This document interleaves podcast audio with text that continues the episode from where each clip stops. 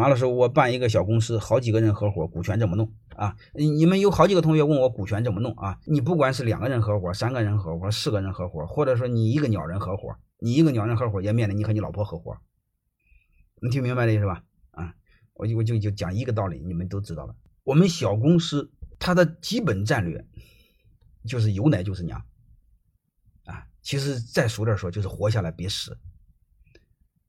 怎么想活下来别死？他必须有足够的把握机会的能力，就是不能错过机会。这时候要求我们公司必须是专制的，就一个人说了算。你要是好几个人说了算，商量商量，机会就没了。听明白吗？所以这事不能商量，一个人说了算。啊，不管你土匪啊、流氓，什么事你带他商量，你不商量，你不跟他商量，他否你，你这事能把你给窝囊死。没事他黑唬你，就说老大，我有否决权。你这不找死吗？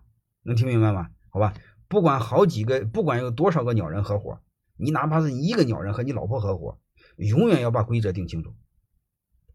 一个人说了算，就是一旦你把握机会的时候可以跟别人商量，就我可以和你商量，但是决定权在我手里。你就你不，你说你决定权在你手里，你有否决权，这事就毁了，好吧？所以我就想说一句话：不管多少个鸟人合伙。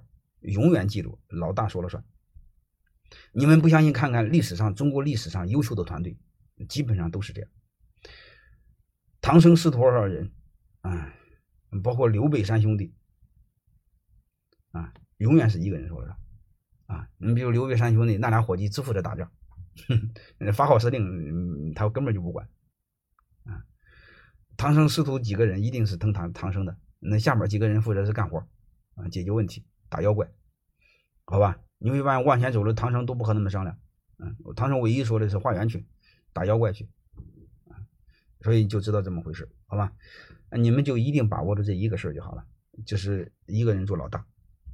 如果这个东东西你还们你们还记不住，你们就记住我数学上讲的一个公式：一大于二加三，都能记住了吧？啊，你说俩鸟呢？俩鸟就是你比它大，好吧？大到什么程度呢？就是让他小于三十三，你大三十三，他有否决权，你就完了，好吧？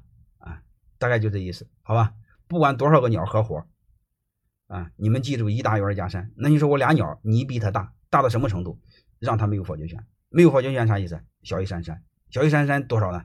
三十二十十五，记住了吧？我把所有的鸟都讲完了，是吧？